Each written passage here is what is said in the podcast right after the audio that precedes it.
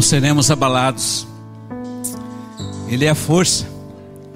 Ele é grandioso, amém, igreja? Não há ninguém semelhante a Ele.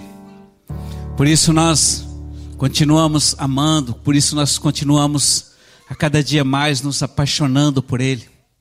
E o nosso grande anseio era que cantávamos no início: Maranata, a hora vem. Senhor, vem e vem logo. E o meu desejo, desejo para com você nessa noite é você tenha esse sentimento. Ame a vinda do Senhor. O mundo ele nos absorve com grandes muitas coisas. Mas o nosso amor, a nossa motivação e a nossa paixão para com o Senhor deve ser expresso também pela sua vinda. Então, não pare de orar. Peça a Ele, Senhor, dá-me amor pela tua vinda. Muitas vezes nós já estamos acostumados com aquilo que já ouvimos, tantas palavras da própria Bíblia que estão gastas sobre nós e se tornaram chavões que nós decoramos e entendemos a nível de mente, mas o importante é nós vivemos no coração. Então faça também a sua oração dizendo: Senhor, me ajude a amar a tua vinda. Feche os teus olhos neste momento. Você que nos assiste também, Pai. Clamamos a Ti nesta noite para que a Tua palavra venha.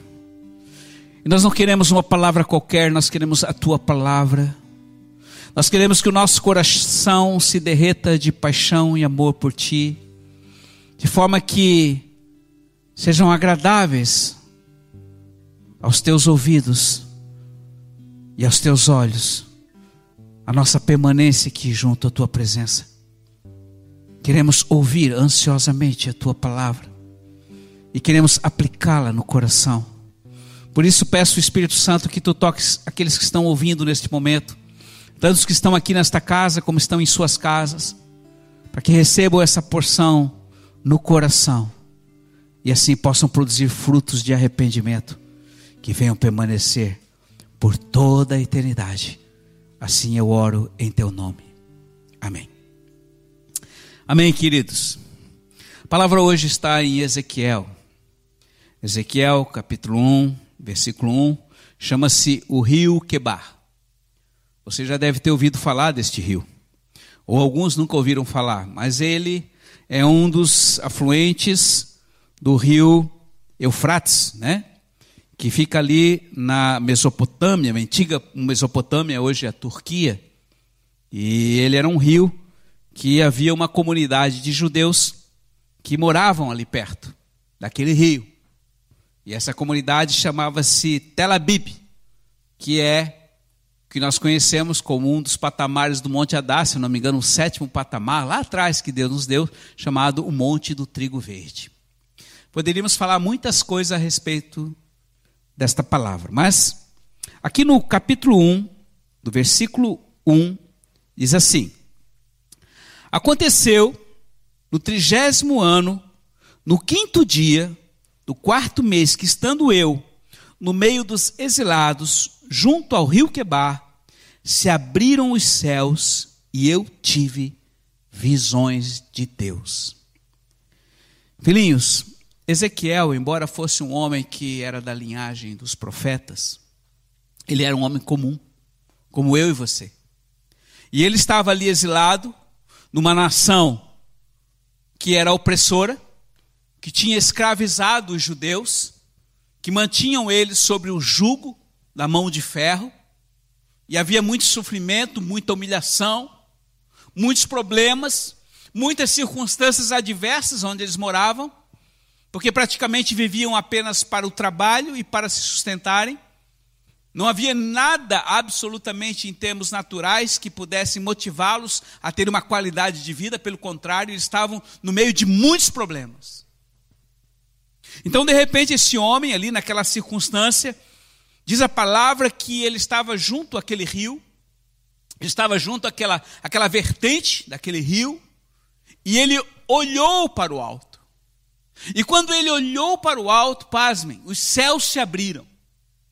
E ele teve visões que Se você for ver em toda a palavra e todo o livro de Ezequiel e todos os seus relatos, são visões extremamente profundas e muitas delas ainda que não se cumpriram ou então não compreendidas, pelo menos a níveis naturais. Mas o Senhor se revelou a ele. E a visão dele foi tão grande que houve situações que ele chegou a ficar tão fraco que ele praticamente desmaiou.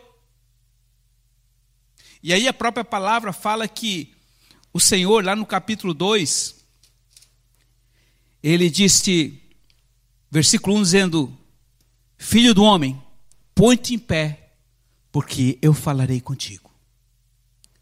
O que, que eu quero trazer hoje para você como igreja, você que me assiste, que está me ouvindo, você que está aqui hoje, neste lugar, e que você talvez esteja com um sentimento adverso em sua vida por causa das grandes partes de problemas e circunstâncias que oprimem a sua vida. Que hoje viver no tempo presente, nós vivemos um tipo de tempo extremamente acelerado, porque tudo está correndo para o fim, mas ao mesmo tempo que as coisas ocorrem para o fim, essa aceleração também é, impõe sobre a nossa vida uma maior é, ação de trabalho, de preocupações, de ansiedades, de coisas que precisam ser resolvidas, situações que precisam ser pagas, compromissos familiares, profissionais, seja o que for, que muitas vezes você pode estar aí dentro dessa situação, vivendo. E você, pessoalmente, sabe, cada um sabe o que passa. Muitas vezes nós estamos aqui sorrindo uns para os outros, mas interiormente nós estamos opressos pela circunstância que nos era diversa. E filhinhos, aquele povo que ali estava, oprimido pelo povo babilônico, como eu falei para vocês, eles não tinham nada, absolutamente nada, para eles serem felizes, porque eles estavam numa circunstância muito, muito adversa, sob o domínio da escravidão. E não existe coisa pior na vida de um homem do que a perda da liberdade. Hoje, na atual sociedade, muitas pessoas não sabem o que é isso. Nós aqui no Brasil, nós não temos nenhum tipo de problema, pelo menos ainda, a respeito da nossa maneira de adorar o Senhor. Nós podemos ir para qualquer lugar adorar o Senhor, como no sábado à noite estávamos lá na ponte orando ao Senhor, estávamos ali uh, uh, glorificando, exaltando, com bandeiras, com chofares e trombetas, e ninguém absolutamente se opôs, porque somos um país livre. Glória a Deus por isso, amém? Mas não era a situação dos judeus que moravam ali em Tel Aviv. Eles viviam debaixo de um jugo muito forte. Mas este homem, apesar de toda circunstância diversa, de toda situação, que ele poderia estar acabrunhado, ele poderia estar dizendo, Senhor, por que eu estou passando por tal situação? Senhor, por que tal circunstância diversa? Ele ousou olhar para cima. E quando ele olhou para cima, Deus abriu o céu. O que eu quero dizer para você hoje, filho?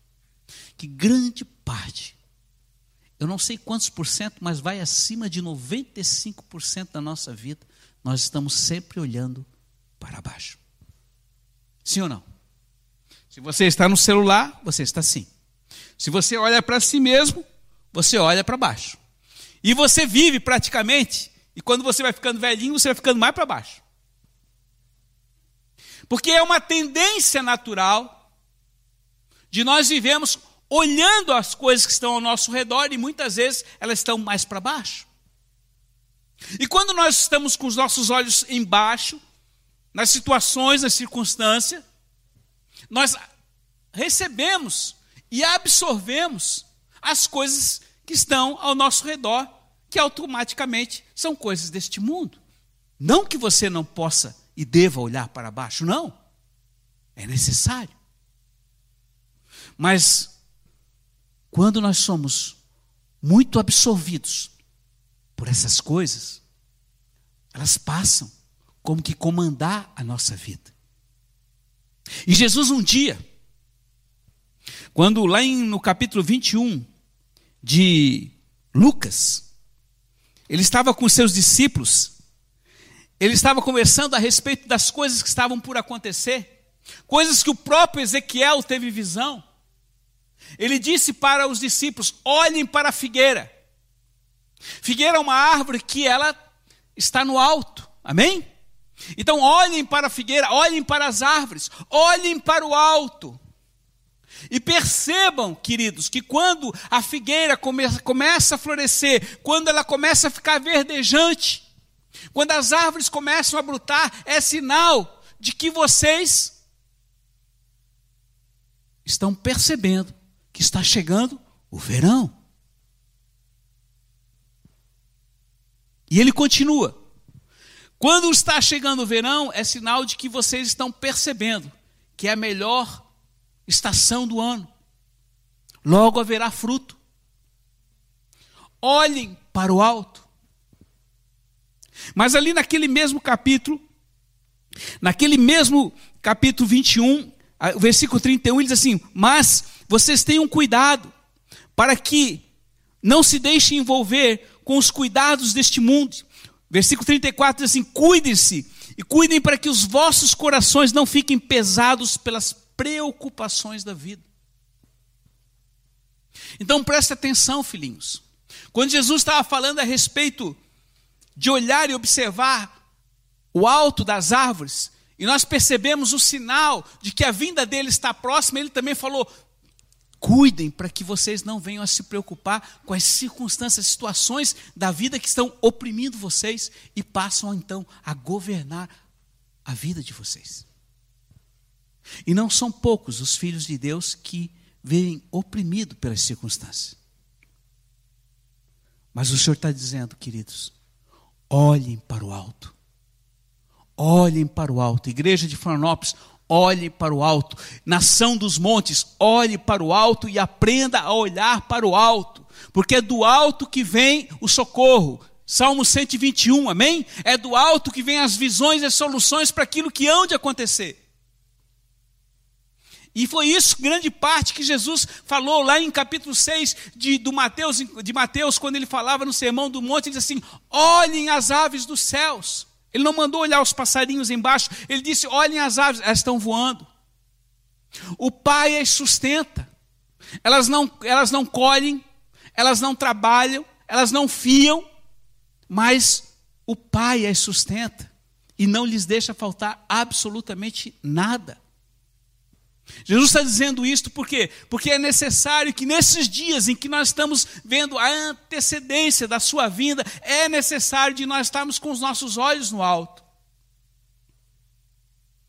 E nós ainda, nós ainda muitas vezes estamos presos às coisas deste mundo, aquilo que nos rodeia, colocando a esperança nas coisas do futuro, aqui na terra. E o Senhor diz: não ameis o mundo nem o que há neles. Amém, igreja? Então o Senhor está falando hoje para você, querido. Você que está passando por grandes situações, problemas, dificuldades, que fazem parte. Ele falou: neste mundo vocês teriam aflições. Mas lembre-se, tem de bom ânimo, tem de motivação. Não seja a motivação de vocês o sentimento ou as coisas que estão boas ao seu redor, seja eu a motivação de vocês. Tem de bom ânimo, porque eu venci e eu não me deixei abalar pelas circunstâncias adversas. Assim como o próprio Ezequiel, queridos. Foi ali no Quebar, foi ali a margem daquele rio, que ele teve uma das maiores visões de Deus. Ele viu o Senhor, ele viu o trono do Senhor, ele viu aquelas rodas, ele viu os quatro seres, ele viu coisas que até hoje nós muitas vezes não conhecemos. Ouvimos falar, são poucos os profetas que têm as visões que nós temos, que ele, que, que ele teve, mas ao olhar para o alto, Deus abriu os céus e hoje, igreja, eu quero falar para você: não é mais tempo de nós estarmos envolvidos nas coisas deste mundo. Deus tem hoje nos chamado não apenas para sermos frequentadores de igreja, para que nós sejamos fortalecidos. Não, é necessário ser fortalecido, é necessário nós a cada dia crescermos e continuar crescendo e nos movimentando nele, mas é necessário nós também avançarmos para desalojar aquele que veio para matar e roubar e destruir para, e preparar a presença, a vinda daquele que está por vir, amém? Então, para isso você foi chamado. Mas você não vai fazer aquilo que ele quer se você tiver com os teus olhos para baixo. Hoje o Senhor diz: olhe para o alto. Colossenses capítulo 3, de versículo 1, de, de 1 a 4, diz assim: Buscai as coisas do alto, uma vez que já fosse ressuscitado com Jesus, aonde ele vive assentado à direita de Deus. Amém, igreja? Buscai, ansiai, pensai nas coisas do alto. Quanto tempo na vida nós paramos para pensar sobre as coisas do alto? Nós temos grande parte da vida nos distraído com as coisas que estão ao nosso redor, com notícias deste mundo. Eu não quero dizer que está errado de você saber das notícias, não está errado você saber o que acontece ao seu redor, mas quantas vezes nós paramos para ler e meditar sobre esta palavra? E esta palavra é palavra que veio do alto para a nossa vida, para nos levar novamente à presença dEle. Então, esse é tempo, queridos, que eu quero dizer para vocês: olhem para o alto, pensem nas coisas do alto, aquilo que nem os olhos de vocês viram, nem o que a nossa mente vã pôde compreender ou perceber. Coisas inefáveis, coisas que estão muito além da nossa capacidade de raciocínio, diz a palavra que Deus tem preparado para aqueles que o amam. A sua caminhada, querido, a sua vida, a sua motivação, a sua esperança, a sua fé, a ação de tudo que você vive, seja a nível familiar, a nível de trabalho, seja na, em nível pessoal, sentimental, seja o que você for fazer, tem um só objetivo: a glória. E Deus quer que você veja a glória. No domingo, a pastora Elisa estava aqui ministrando a respeito de sinais, lembrem disso? E este é um sinal que Deus está falando para você. Eu não sei quanto tempo você não para para olhar os céus e ficar contemplando os céus. Eu não sei. Porque talvez você não tenha tempo para isso. Mas a realidade é que, mesmo em meio a muitos problemas, se você parar uns minutinhos do que você estiver fazendo e olhar para os céus, a primeira pessoa que você vai se lembrar é dele, do Criador, que vai muito além do céu azul, que você pode perceber num dia de céu claro. E se você for mais longe, você vai perceber que ele é totalmente infinito. E ele sustenta todo um sistema pela sua mão. Não pode ele resolver o seu pequeno problema? Sim ou não? E ele está todos os dias aguardando que os seus olhos voltem para ele. Um dia, num dos shabates que eu estava lendo antigo, o Senhor falou: Há quanto tempo, filho, você não olha para o céu e não me reverencia? Há quanto tempo você não olha o firmamento e me reverencia? E eu confesso para vocês, eu fiquei muito envergonhado. Eu sempre gostei de olhar os céus. Eu sempre gostei de voar, sempre era o meu sonho ser piloto de avião. Deus realizou esse sonho. Hoje eu não sou um piloto, mas eu vou mais alto na Sua presença. Glória a Deus por isso. Eu amo o azul porque o azul é o céu, a cor do céu. Mas a realidade, queridos, é que nós, como filhos dele, que ele nos deu a águia, a sabedoria, para voarmos em suas asas, nós precisamos alçar voos altos pelos céus, amém? Nossos missionários hoje estão pelas nações, estão pelas. Hoje não nas nações, mas no, no Brasil, levando o fogo da sua presença, voando pelas asas de prata de aviões, para que a glória e a presença do Senhor possa ser conquistada nessa nação. É tempo, filhinhos, de nós nos movimentar nele.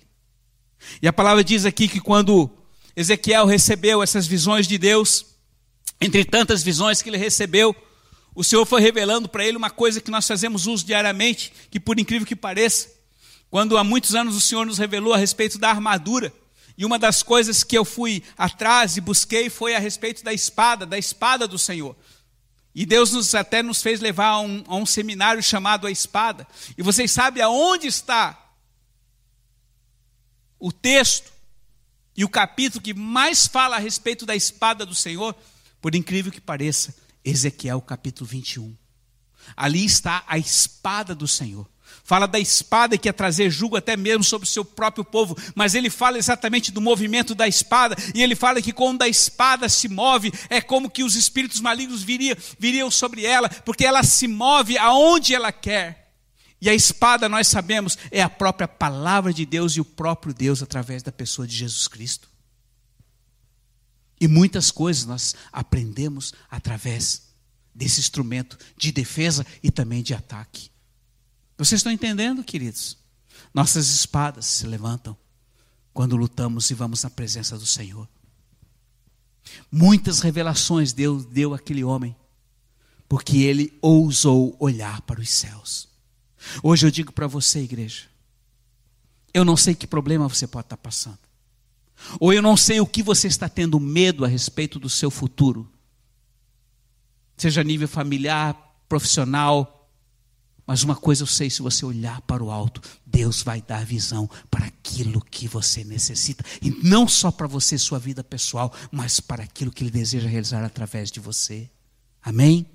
Porque Deus não nos chamou para nós permanecermos no mesmo patamar da nossa vida. Não se conforme e não se contente, queridos, com a vida que você está levando hoje. Ah, eu já atingi tal patamar em Deus, não. Não pare por aí. O seu amor pelo Senhor hoje deve ser maior do que ontem, e o de amanhã maior do que hoje. E isso só vem quando você realmente o busca e diz: Senhor, eu não quero permanecer como eu estou, eu quero que este amor e esta paixão por ti aumente exponencialmente. Eu quero olhar para, os, para o alto. E ele continua dizendo ainda para, em Mateus, é, ou melhor, em Mateus, já falei a respeito de olhar para as aves dos céus, mas ele vai dizendo no Salmo é, 12, 121, dizendo: Eu levanto os meus olhos para os montes, de onde me vem o socorro? O meu socorro vem do Senhor. E quando ele ensina também a oração que todos nós conhecemos, ele diz: Pai nosso que estás nos céus, amém? Não é Pai nosso que está na terra, mas Pai nosso que estás nos céus. Tudo que você necessita, querido, tudo que eu necessito, tudo que eu desejo, tudo que eu sonho, tudo que eu planejo, deve vir do alto. Amém, queridos? Por isso é necessário nós estarmos constantemente ligados e buscarmos Ele de todo o coração, olhando para o alto. Mesmo quando você chega no altar, você muitas vezes você se ajoelha ali, normalmente você está prostrado e você está quebrantado porque você está chorando pela sua própria condição ou porque você se humilha na presença dele, mas no momento em que você precisa de algo ou que você geme na sua presença, você levanta suas mãos e você clama a ele. Ou então você adora a ele. E quando você adora Ele, Ele derrama sobre você porções de graça sobre graça. Tudo o que você precisa, igreja, vem do alto. Então eu digo para você: pare de olhar em todo o tempo para baixo e para as circunstâncias que estão ao seu redor. Deus te deu autoridade sobre as circunstâncias. Aprenda a usar. Uma das coisas que todo dia eu passo a espada, todo dia eu e a minha Lu oramos e nós quebramos maldição sobre muitas coisas, mas uma das coisas que eu quebro maldição e, e desfaço a obra de Satanás sobre a vida da igreja é a revelação da autoridade que o Senhor deu a cada um de nós, amém? Ele disse lá em Mateus 28: Toda autoridade eu vos dei, vão e façam. A autoridade é para ser exercida, queridos. A autoridade não é para você receber, para guardar para você, não. É para ser exercida e, ter domínio sobre algo que Deus te deu. E por menor que você seja, por mais inexperiente que você possa ser, há coisas que Deus te deu domínio e governo. Então aquilo que Ele colocou em sua mão, faça com excelência para Ele. Amém? Esta autoridade ele te deu. Se você não tem essa revelação, você vai sempre diante do inimigo ter medo. Diante da circunstância, você vai ter medo. E o medo paralisa. O medo faz com que você olhe para você mesmo. O medo faz com que você tenha pena de você mesmo. O medo vai travar você de uma maneira que você não vai conseguir crescer e amadurecer nele. E esses são dias em que você não pode olhar para você. São dias que você deve olhar para ele. Eu tenho dito muitas vezes, Senhor, eu não tenho nada que te agrada. Pelo contrário, eu sou muito, extremamente limitado. Eu, Adalberto. Mas Jesus em mim, querido, é uma outra história. Jesus em você é uma outra história. Quando não sou eu que ajo, mas Ele age em mim, a circunstância é adversa. Ou melhor, ela, ela muda. E não são poucas batalhas que nós temos participado como igreja. E tudo que a gente muitas vezes vai é chegar no local em obediência e levantar a tocha e a luz da presença, e o resto Deus faz. Mas uma coisa que Deus mais aguarda de mim e de você é obediência. Por isso eu quero que você reflita sobre isso. A mesma palavra que ele falou através da pastora Elisa no domingo, ele hoje ratifica com você dizendo: esteja atento aos sinais. Você sabe quando o verão está por vir. Você sabe quando o tempo está para mudar. E nós estamos vivendo um tempo em que está vindo e está muito próximo.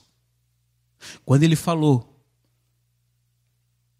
para os discípulos a respeito da figueira, ele estava falando da nação de Israel. E ele falou: Não passará esta geração sem que tudo isto aconteça.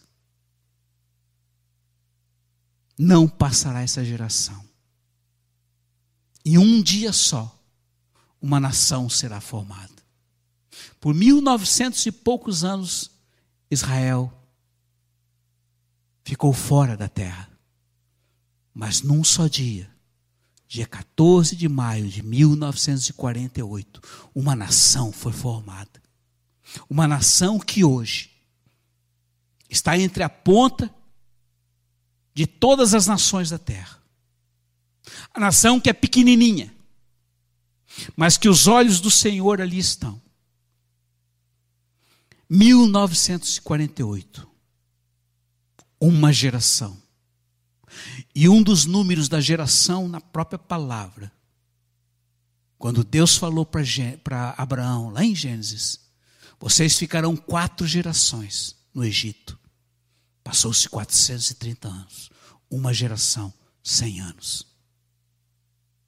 Está próximo, filhinhos. A vinda dele está próximo.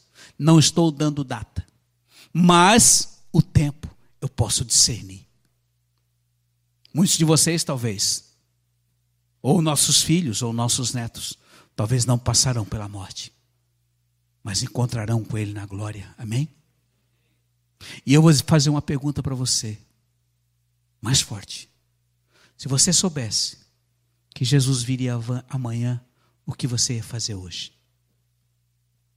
Você não precisa me dizer.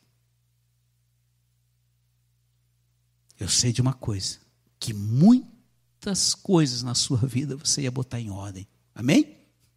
E depois ia para baixo de um altar, esperar a sua vinda. Ou subir num telhado dizendo: pode vir. Sim ou não? Viva, filhinho, cada dia. Isso é para mim. Viva cada dia como se ele fosse voltar amanhã. E vou encerrar aqui com uma única palavra.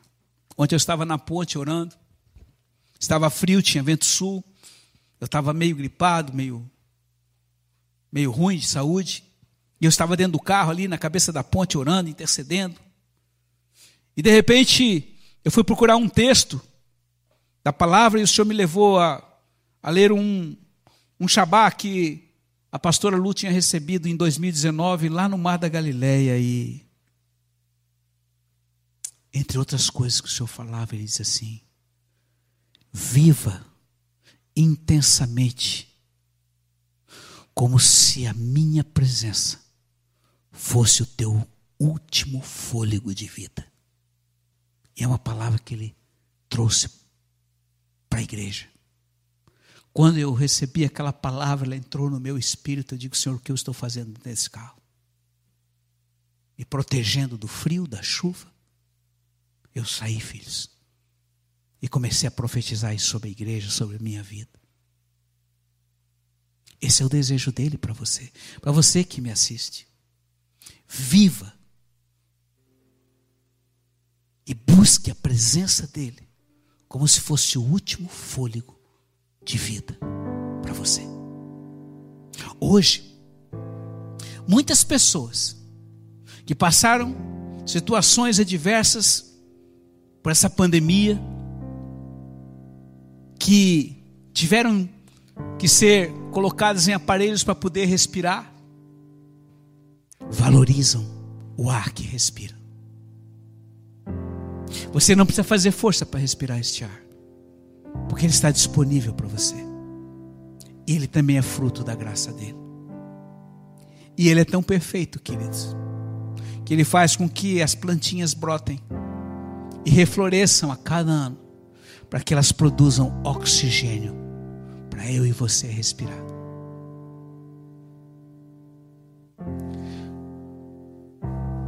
Comece a olhar para o alto. Olhe para as árvores.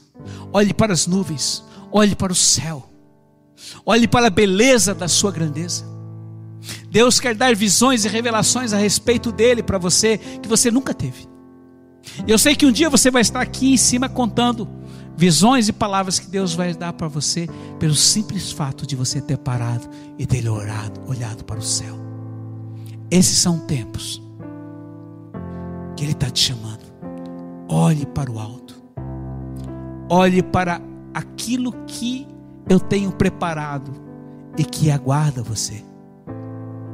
Eu quero, filho, eu anseio e eu desejo que os seus dias sejam regados com a minha presença.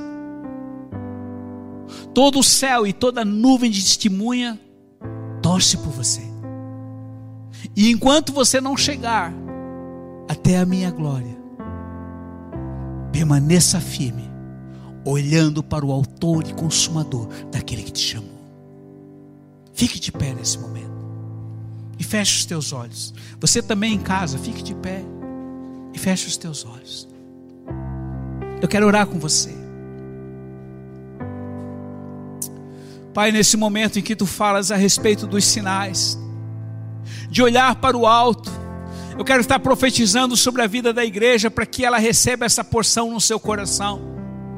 E que, Senhor, ela não se deixe levar, Pai, movida pelas preocupações das circunstâncias. Antes, tenha os seus olhos voltados para o alto, para te ver e te contemplar. Deus, abre os olhos do coração dos teus filhos para que te vejam, para que tenham revelação, Senhor, da tua presença e valorizem aquilo que o Senhor tem feito a cada dia. A graça soberana de não lhes permitir faltar absolutamente nada. A começar pelo ar que respira. Ó oh Deus, dá um coração grato à tua noiva. Dá um coração gratificante à tua noiva. Para valorizar tudo quanto tem recebido de ti a cada dia. E assim como tu tens sustentado os passarinhos, tu tens dito: aos meus eu sustento enquanto dorme. Pai, nós queremos viver a intensidade da tua palavra, nós queremos viver o que o Senhor tem para cada um de nós, nós queremos viver os teus sonhos, nós queremos viver as tuas visões. E Pai, muito obrigado, porque um dia aquele homem, Ezequiel, olhou para cima, ousou viver acima das circunstâncias que lhe estavam adversas, para ter uma novidade de vida. Assim também, Senhor, faça tu com cada um de nós, que a nossa vida seja transformada pelo poder dos nossos olhos de estar fixos no alto, no Autor e no Consumador que nos amou primeiro. Vamos dar uma salva de palmas ao Senhor. Vamos glorificar o Rei da Glória. Pai, obrigado pela tua presença. Continue conosco nessa adoração. Queremos estar te glorificando e te exaltando pelo aquilo que tu és. Nossos olhos estão sempre no alto, na tua glória.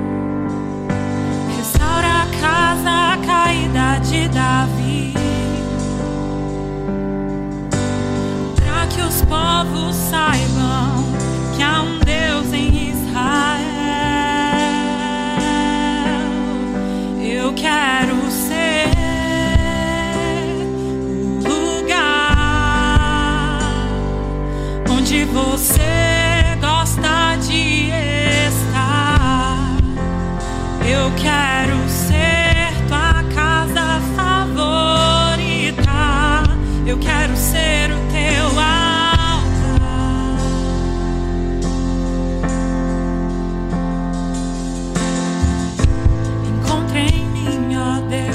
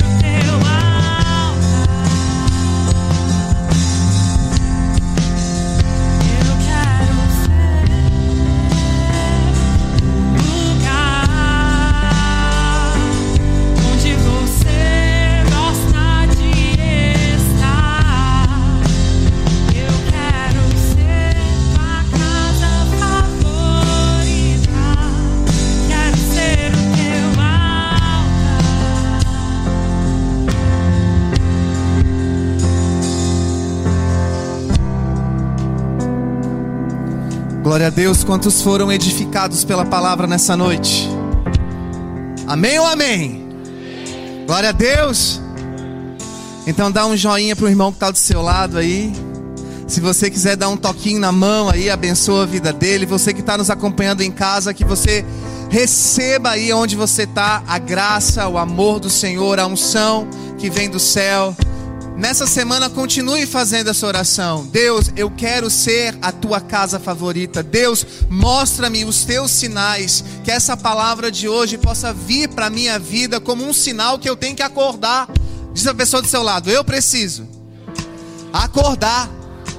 Eu preciso parar de olhar para baixo e pensar nas coisas que são do alto. Né? A gente precisa parar de ficar muito assim e ficar mais assim. E isso que o pastor Adalberto, no caso meu pai, ministrou hoje, é algo muito importante. Quanto tempo faz que nós não contemplamos o Senhor? Contemplar não é ficar pedindo, não é ficar intercedendo, é você ir lá para algum lugar na praça, sentar num banco, olhar para cima e glorificar o Senhor, e olhar para o céu, olhar para os passarinhos e ver a vida livre que ainda existe. E como ele falou, no sábado eles estavam na, na, na ponte, eu ia falar na sede, na ponte, porque nós somos livres, nós podemos ir adorar a Deus em praça pública, nós podemos adorar a Jesus lá num ponto turístico aqui em Florianópolis, que é a cabeceira da Ponte Acilo Luz. Enfim, nós temos a oportunidade ainda de contemplar ao Senhor. Então continue orando ao Senhor, Deus me mostra os teus sinais, aquilo que eu preciso fazer. Vamos viver como se Jesus fosse voltar amanhã.